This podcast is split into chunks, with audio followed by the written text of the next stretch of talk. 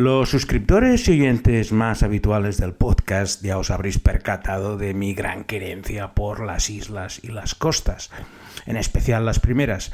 En alguna ocasión ya os he comentado que son lugares diferentes con su propia personalidad y que te permiten abarcarlas sin tener la sensación de que te estás perdiendo demasiadas cosas. Hoy vamos a seguir por ese camino isleño y nos vamos a visitar diversos archipiélagos que se encuentran situados cerca de otra gran isla y para ello vamos a prepararnos gastronómicamente porque hoy me he comido un pudding negro de Stornoway, una receta con denominación de origen que solo se puede eh, realizar en esa ciudad capital de las Islas Hébridas, y me he tomado un whisky Shetland Real Malta hecho con las aguas cristalinas de las Islas Shetland, porque hoy con Traveling Series con Lorenzo Mejino nos vamos a conocer las Islas Escocesas.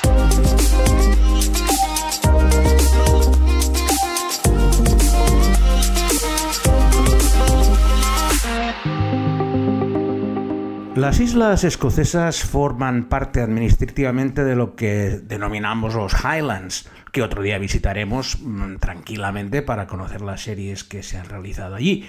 Pero hoy nos vamos a centrar en esas islas que si veis un mapa de Gran Bretaña, pues jalonan toda la costa norte, incluso alguna bastante lejana a la propia isla de Gran Bretaña. Podemos agrupar estas islas escocesas en cuatro archipiélagos que vamos a visitar todos ellos en nuestra edición de hoy. Primero tendremos las hébridas interiores, las hébridas exteriores, posteriormente las orcadas y acabaremos en Shetland. Cuatro archipiélagos con sus propias personalidades que han servido para realizar algunas muy interesantes series televisivas que son las que os vamos a desarrollar hoy. En esta ocasión nos vamos a mover de sur a norte utilizando todos los medios de transporte que podamos encontrar, desde barcos, ferries hasta avionetas, todo ello para ir saltando de isla en isla y de archipiélago en archipiélago. Nuestro punto de inicio va a ser la ciudad de Plockton y la ciudad vecina de Kyle of Lohalsh, que es la puerta de entrada a las Hébridas interiores. Las híbridas interiores son un rosario de islas muy pegadas a la costa escocesa, de hecho algunas de ellas tienen puentes que las unen, de las cuales podemos destacar tres de ellas por razones que rápidamente vais a conocer. Por un lado tenemos Mull, Islay y sobre todo la isla de Skye. No os voy a engañar, y la principal razón por la que he ido casi siempre a estas islas escocesas, en especial Islay y Skye, es para hacer una visita a las destilerías del mejor whisky escocés que se puede encontrar. Concretamente, puedes hacer tours en Islay y visitar la fábrica de Lagavulin, Lafroig, con esos eh, aromas de madera ahumada tan típicos del Lagavulin, uno de los mejores whiskies que hay. Pero tenéis que tener en cuenta que solo en Islay tenéis ocho destilerías de whisky, con lo cual pues una excursión necesita un hígado en perfectas condiciones e irse alimentando con las comidas locales para que vaya bajando toda esa ingestión etílica. La cosa no cambia si saltamos de isla dentro de estas hébridas interiores y nos vamos a la isla de Skye, puesto que allí tenemos dos de las paradas de una de las excursiones más curiosas que se puede hacer por esta zona, que es la ruta del whisky de las hébridas. Y concretamente en Skye tenemos la destilería de Torabaig y la famosa Talisker. Una vez has visto una destilería, la verdad, el proceso de destilado es bastante parecido. Lo único que cambia son las aguas de los arroyos cercanos, heladas y cristalinas. Y pues bueno, mm, y sobre todo lo que estás esperando es la degustación que te hacen al final, en la cual ya te aviso que tienes que tener un cierto cuidado porque como ya os he indicado anteriormente, puede salir bastante tocadito si te dedicas única y exclusivamente a visitar todas las destilerías de la zona. Desde el punto de vista de las series, antes de entrar en las eh, Islas Hébridas, nos vamos a quedar precisamente en las dos poblaciones que os he indicado antes, Plockton y Kyle of Lowhouse, puesto que fueron el lugar donde se rodó una de las series escocesas más conocidas, que además fue el descubrimiento del gran actor que es Robert Carlyle. Os estoy hablando de Hamish Macbeth.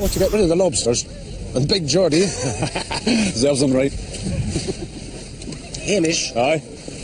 Do you remember that crab consomme I gave you? Aye.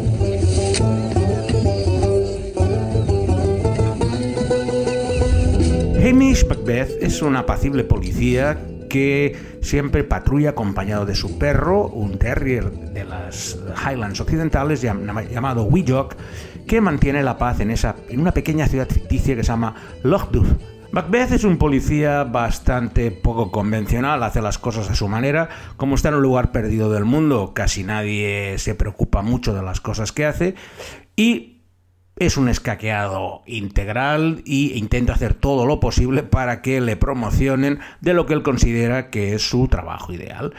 Le disgusta enormemente cuando le envían efectivos de la central de Inverness que solo vienen a interferir con su trabajo, que muchas veces, más que capturar a los raterillos locales, parece que sea mantenerlos lejos de la prisión y de las multas.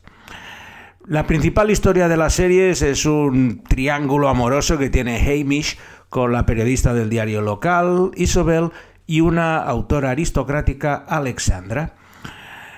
Tiene todas las cualidades de una ciudad rarita, como suele ser habitual en estos lugares remotos, y Robert Carlyle eh, fue su primer papel importante, estuvo tres años en esta serie, se rodó en escenarios naturales de estos lugares que os he indicado, de Plockton y Kyle of Locals, con muchas visitas a las Islas Hébridas interiores. Los paisajes son maravillosos. Es una historia mitad comedia, mitad drama, costumbrista, muy agradable de ver y mm, tuvo un enorme éxito. Además, la música era estilo gaélico, muy bonita y ya tiene casi 20 años, pero en, una, en un podcast sobre islas escocesas, Hamish Macbeth ocupa un lugar destacado.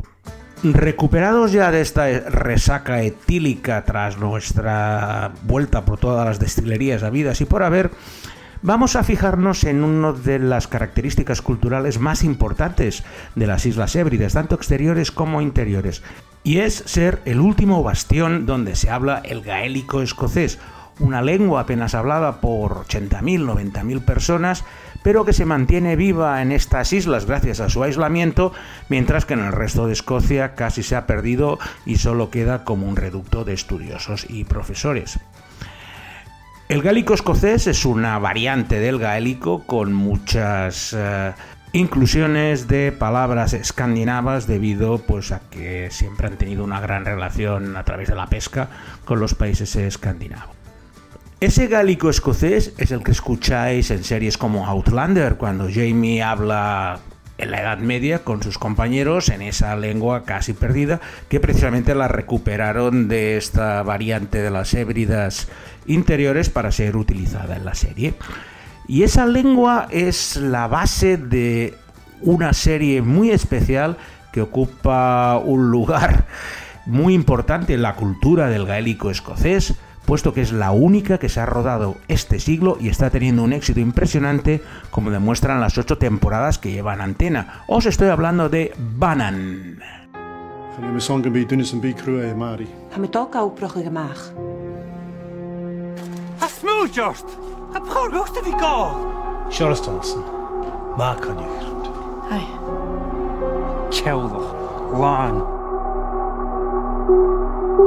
Bannon es la historia de Mary, una joven abogada que vive en Glasgow y decide volver a Skye, la isla escocesa donde nació y de la que decidió marcharse hace ocho años por graves problemas familiares.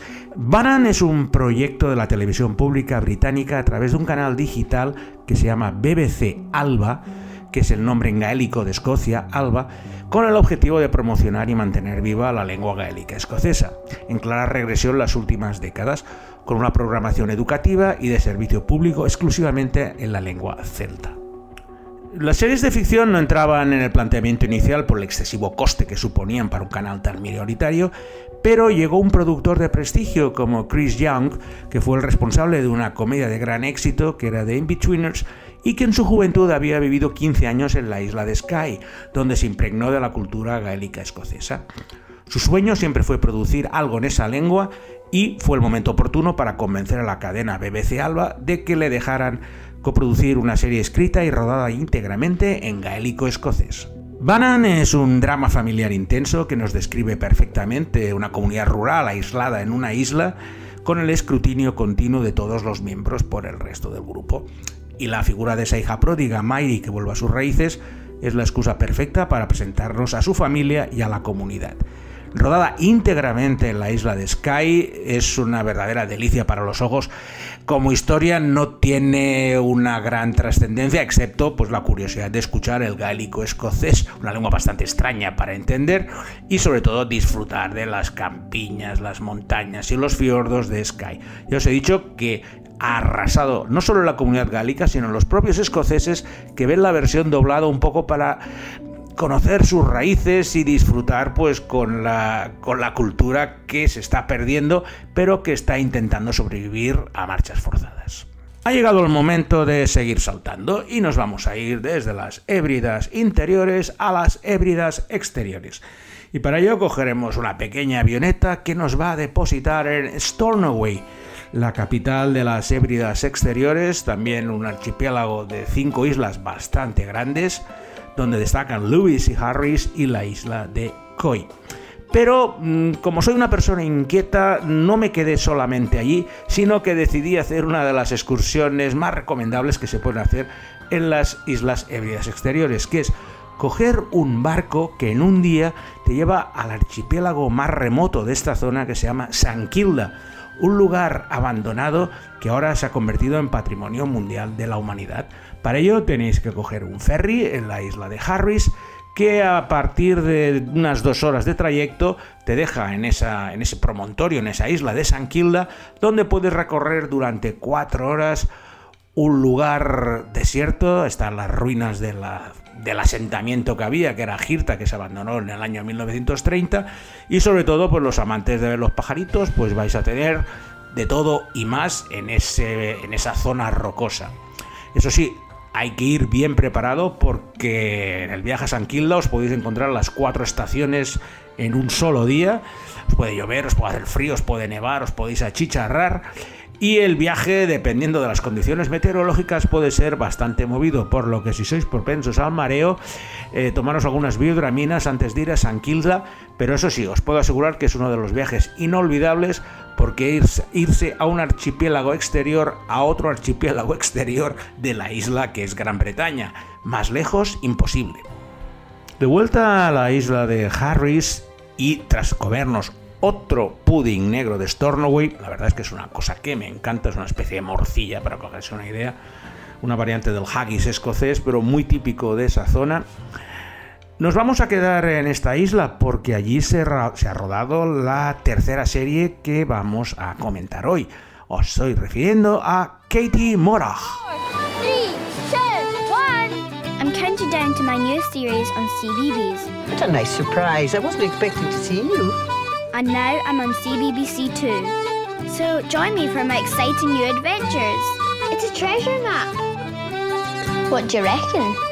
Trust me, you'll love it. That's real magic. Katie Morag es la adaptación televisiva de una serie de libros de Mary Heatherwick que siguen las aventuras de la joven pelirroja Katie Morag, cuya vida en la isla ficticia escocesa de Stray está llena de historias de celos, y todo tipo de problemas menores con su hermano pequeño, el típico broncas que no hace más que molestar. Los dos padres están trabajando en la tienda local y siempre están ocupados. Su universo se completa con su mejor amiga y sus dos abuelas, que son las cotillas oficiales de la isla. Katie Morag es una comedia infantil, los conflictos son de baja intensidad y casi siempre tienen que ver con las travesuras de su hermano. Pero los libros tuvieron un enorme éxito en Escocia Y la figura de Katie Morage en la serie, con su suéter blanco, su falda de tweed y sus botas Wellington, paseando por las húmedas costas de Stray, eh, se han convertido en uno de los mejores series infantiles de Gran Bretaña. De hecho, ganó el premio a la mejor serie infantil en 2014. Es una delicia verla. Aparte, se ha rodado en Stornoway, en la isla de Harris y los paisajes y las historias son, es un formato corto de apenas 30 minutos y es una de las mejores series para niños que se han realizado nunca en Gran Bretaña. Tras recorrernos todas las islas hébridas exteriores e interiores y en pleno proceso de recuperación de nuestro hígado, creo que es el momento de irnos hacia el norte a visitar los dos archipiélagos más lejanos que pertenecen a los Highlands escoceses. Son las Islas Orcadas y las Shetland. Primero haremos una parada en las Islas Orcadas, puesto que es un lugar estratégico. Allí se encuentra el puerto de Scapa Flow, que si veis películas de submarinos de la Segunda Guerra Mundial, seguro que os suena, porque era la base de submarinos de la Royal Army británica y uno de los lugares donde los alemanes intentaron atacar con bastantes películas al respecto, por eso el nombre de Scapa Flow seguro que os traerá recuerdos de las películas bélicas. Pero lo más bonito que hay en las Islas Orcadas es un grupo de monumentos que reciben el nombre del corazón del neolítico de las Orcadas, que son unos asentamientos muy muy bien conservados de tumbas y círculos de piedras, un poco si tenéis la idea de Stonehenge, es lo que, es lo que vemos allí, pero que están datados de hace 5.000 años y el más impresionante es el que denominan el Anillo de Brodgar, un círculo de unos 100 metros con casi 60 piedras de gran tamaño colocadas de forma vertical, que te hace pensar cómo hace 5.000 años eran capaces de, de, construir esos monumentos megalíticos. No solo hay este, hay las piedras de Stennes, hay Meshow, hay Skarabrae, y un paseo por las Orcadas, que no es, son unas islas muy grandes, tiene unos 50 kilómetros de punta a punta, es obligatorio visitar todos esos lugares históricamente que también, como siempre os digo, está dentro de los lugares que son patrimonio mundial de la UNESCO. Los he visitado y el anillo de Brodgar me trajo muchos recuerdos de Stonehenge y sobre todo porque no hay gente y puedes estar ahí tranquilamente, no con las manadas de turistas que suelen eh, visitar el monumento megalítico por excelencia de la isla de Gran Bretaña. Tras esta pequeña parada técnica en las Islas Orcadas, donde no se ha producido ninguna serie de renombre, solo documentales, vamos al aeropuerto de Kirkwall y hacemos el último salto hacia el norte, al lugar, a la isla británica más al norte que se encuentra habitada, que son las islas Shetland. Llegaremos al aeropuerto de Sunburg, que está al sur de la isla, y desde allí tenemos un recorrido de casi 80 kilómetros hasta llegar a la capital, Lerwick. Lerwick es una buena base de operaciones para visitar todo el archipiélago de la Shetland, uno de los más grandes de Gran Bretaña, puesto que desde un extremo del aeropuerto de Sonborg, que está al sur, hasta la isla de Unst tenemos casi 130 kilómetros, hay que coger dos, tres ferries y sobre todo es el placer de conducir por unas carreteras rodeadas de pastos por todas partes con el famoso pony de Shetland, un caballo típico de esas islas que veréis por casi todos los lugares, incluso a veces en medio de la carretera. Una tranquilidad de que apenas te puedes encontrar un coche a la que salgas de Lerwick. Eso sí, el tiempo suele ser bastante lluvioso. Y una de las cosas que hice fue subir a la punta más alta de la Shetland, un promontorio que se llama Ronans Hill, que tiene apenas 450 metros, no es una montaña de las más elevadas, y desde allí irme al punto más lejano, que es la isla de Unst, un lugar precioso donde hay un santuario marino, y cuando miras hacia el norte mm, vas a tener las islas Feroe al fondo y mucho más lejos el Océano Ártico. Está casi tocando el paralelo 60, o sea, es una situación de lo más remota pero que es el incomparable marco, y perdonadme esta expresión tan cursi, donde se desarrolla la serie que seguramente con vuestra suspicacia ya habréis adivinado. Os estoy hablando de Shetland. We're all connected in one way or another in Shetland, aren't we? One big happy family. You know, there's 70 souls on a very small island, and one of them's a murderer. People are getting scared.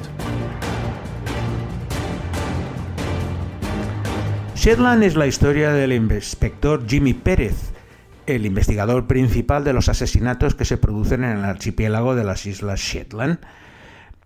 Pérez nació en una isla minúscula del archipiélago, descendiente de muchas generaciones de un pescador español que se instaló en la isla, en Fair Island precisamente, y tras una breve carrera en Escocia decide volver a sus raíces para instalarse en Lerwick, la capital de estas islas y el núcleo principal. La serie estuvo estructurada en sus primeras temporadas como episodios dobles divididos en dos partes y basados en los casos de los libros de Anne que ha sido la base de esta serie. Las historias empiezan mostrándonos a la víctima pocos momentos antes de morir en extrañas circunstancias en alguno de los entornos rurales de las islas, generalmente en granjas o en playas desiertas. Tras recibir el aviso del delito, el inspector Pérez y sus dos ayudantes empiezan las pesquisas buscando pruebas e interrogando al entorno más cercano, como es lo habitual en estos casos, en un esquema de quién lo ha hecho que mantiene el secreto hasta el final del doble episodio. La serie tiene claras influencias de las series de detectives nórdicos tipo Wallander o Barbon, pero consigue diferenciarse y destacarse del resto por sus preciosos exteriores rodados tanto en tierra escocesa como en las propias Islas Shetland, y sobre todo por la gran actuación de su protagonista, el escocés Douglas Henshaw, un detective algo taciturno pero muy meticuloso y atento a cualquier detalle, por minúsculo que sea. La serie ha evolucionado con cada temporada, en la tercera ha sido la mejor que hicieron al desarrollar un único caso durante seis episodios con muchos giros y sorpresas. Y encima con presencia ya de actores más conocidos como Archie Panjabi, la calinda de The Good Wife. Shetland nos muestra un lugar desconocido para muchísima gente, donde la gente se ha buscado la vida como ha podido, y es una de las mejores series dentro del género del crimen con vistas que personalmente me encanta. Y con este viaje por Shetland vamos a finalizar este periplo por los archipiélagos escoceses. Dar las gracias de nuevo a Alberto Laya, que lo ha tenido sencillo para encontrar los cortes que han ilustrado mi selección y despedirnos hasta la semana que viene en Traveling Series con Lorenzo Mejino.